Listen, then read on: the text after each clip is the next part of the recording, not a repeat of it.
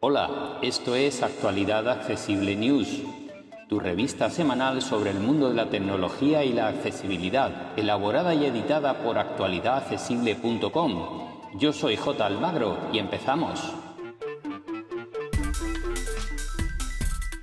Hola, hola, hola, bienvenidas y bienvenidos todos y todas una semana más a nuestra revista de tecnología y accesibilidad en la que os contamos todo lo más interesante que se ha publicado hasta el viernes, que es el día que la publicamos. Y eh, vamos a comenzar. Esta semana está muy marcada por la keynote de Apple que se celebró el pasado día 8 martes y que em, al día siguiente, día 9, eh, os dejamos un artículo en nuestra página web que también está enlazado en, este, en el que publicamos ahora con el resumen, en el que podréis ver todas las novedades en detalle, pero os comentamos brevemente lo más interesante. Lo primero salió el nuevo iPhone SE de tercera generación, con el mismo chasis del iPhone 8 y similares, y eh, bueno, con sensor de huella en eh, Touch ID, como siguen teniendo los modelos anteriores,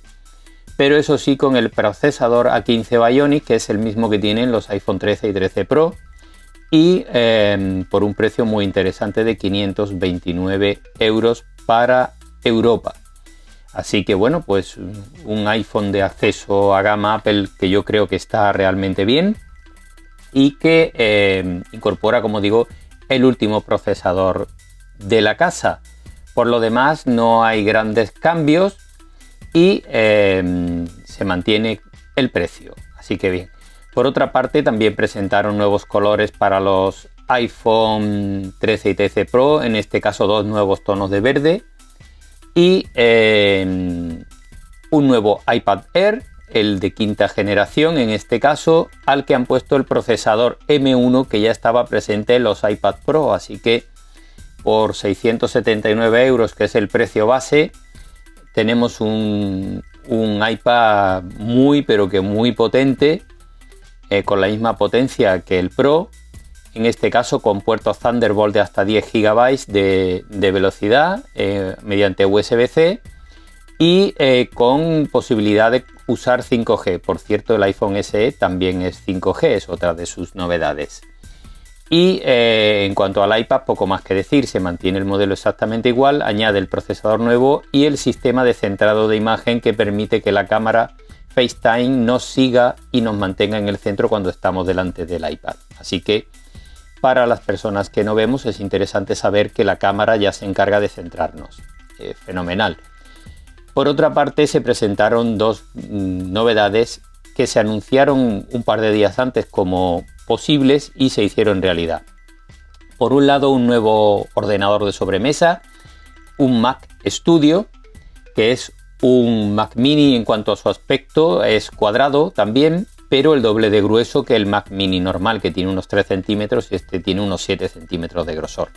Por lo demás es cuadrado de 20 x 20 aproximadamente eso sí, este viene lleno de puertos por todo sitio. En el frontal lleva puertos USB, USB-C, lector de tarjeta, en la parte trasera lleva puertos Thunderbolt, en fin, es un equipo se puede comprar con dos procesadores, el M1 Max ya presente en los MacBook Pro de 14 y 16 y el M1 Ultra, que es una combinación de dos procesadores M1 Max con lo cual pues es una bestialidad de equipo, es un equipo de uso profesional o semiprofesional, su precio arranca en 2.380 euros en la versión M1 Max y arranca en más de 4.000 euros para el M1 Ultra, pero vamos, el M1 Ultra ya es para gente que tiene que hacer procesado de vídeo, eh, sonido en alta definición, etcétera, etcétera, etcétera. En fin, mm, para el común de los mortales tenemos el Mac Mini con M1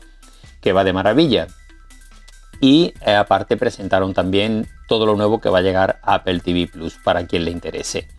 Esto fue, eh, grosso modo, la keynote, ya la tenéis en detalle, como digo, en el artículo que acompaña a este podcast y a este vídeo, y podéis leerla en detalle vamos ahora con otras presentaciones porque no ha sido lo único que se ha presentado.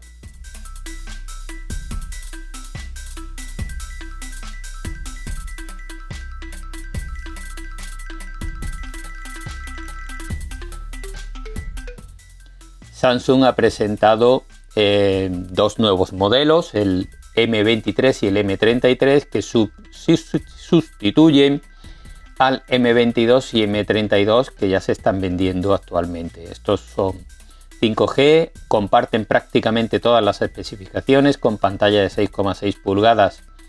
Eso sí, en este caso la pantalla es peor que eh, la que tienen los modelos sustituidos porque son AMOLED y estos son LCD, con lo cual eh, pierden evidentemente eh, en cuanto a calidad de imagen. Suponemos también que cambiarán los precios hacia abajo. Vienen muy bien equipados con cuatro cámaras traseras, la cámara selfie, etcétera, etcétera. Batería de 5000 mAh con carga rápida de 25 vatios y las diferencias las encontramos en el procesador que tiene más velocidad de reloj en el M33 y también en eh, la memoria RAM que eh, arranca en 4 GB y puede llegar hasta 12 y en el modelo M23 arranca en 3 GB y puede llegar hasta 6.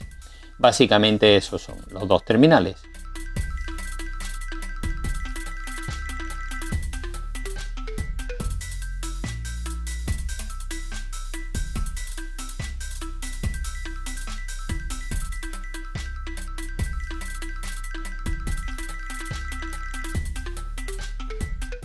Vivo ha presentado también su Vivo Y01, un nuevo terminal de la familia Vivo de la familia Vivo Y en su gama baja.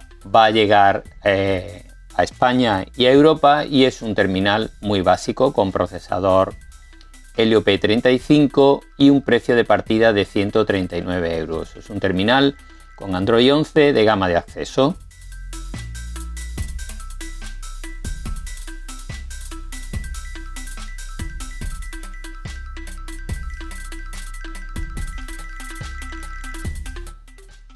La marca AVM, especialista en dispositivos de red, ha presentado un nuevo dispositivo muy muy compacto, el Free Repeat 1200 AX, que tiene el tamaño aproximado de un enchufe de pared, con Wi-Fi 6, posibilidad de conectarlo a redes mesh, etcétera, etcétera. Tiene muy buena pinta como repetidor y además se puede combinar con otros dispositivos de, red Wi-Fi mesh.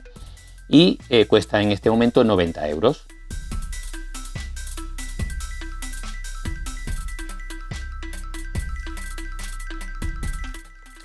Samsung también ha presentado otros dos modelos, en este caso en la parte baja de la gama media, que se trata del Samsung A13 y A23.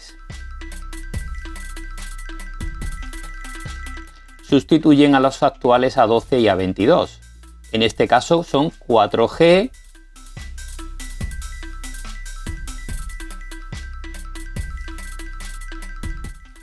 y también bueno, cuentan con batería de 5000 mAh, carga rápida de 25 vatios y pantalla de 6,6 pulgadas.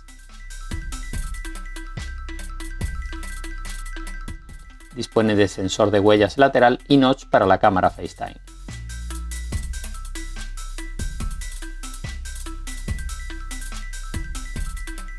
Vamos ahora con otras novedades de software que han sido presentadas durante la semana. Hay una aplicación QR Code y mm, Barcode em, en la tienda de aplicaciones de Google que es sumamente peligrosa. Si la tenéis instalada deberíais quitarla cuanto antes porque es un troyano bancario que roba nuestras credenciales. Ojo a esta noticia.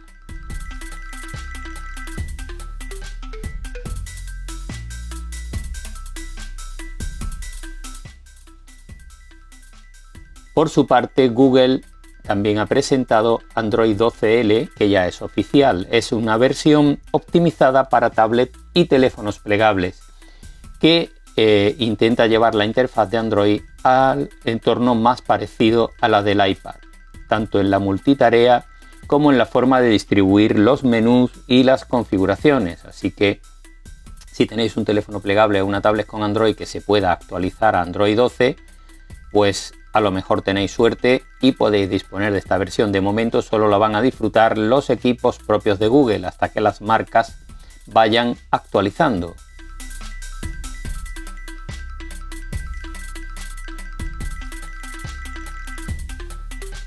Vamos ahora con otras noticias publicadas en otros medios digitales que nos han parecido interesantes. Comenzamos con las pruebas. En Sataka han probado el Poco M4 Pro.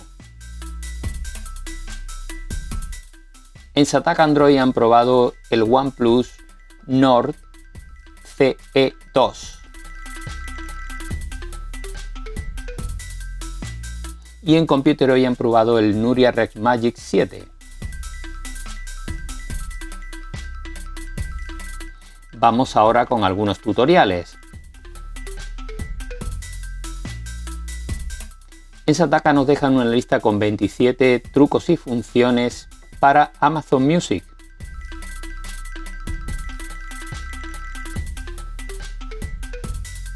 En Apple Esfera eh, nos dejan un tutorial para crear mediante atajos un tutorial, o sea, un temporizador universal que nos permita apagar cualquier reproducción que tengamos en nuestro móvil a la hora decidida. Aunque hay muchas aplicaciones que ya disponen de esta funcionalidad, no todas las de reproducción lo tienen. En Ipadízate nos enseña a usar el menú secreto que WhatsApp tiene en nuestros iPhone. Esto es muy interesante.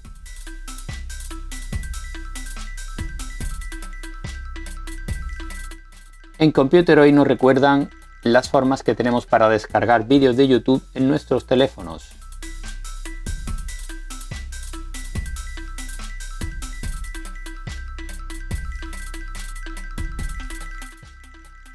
Y esto va a ser todo por esta semana. Como siempre, muchas gracias a todas y todos por seguirnos y tenéis toda la información en actualidadaccesible.com. Para más información, visita nuestra página web www.actualidadaccesible.com o búscanos en plataformas de podcast y en YouTube. Somos Actualidad Accesible.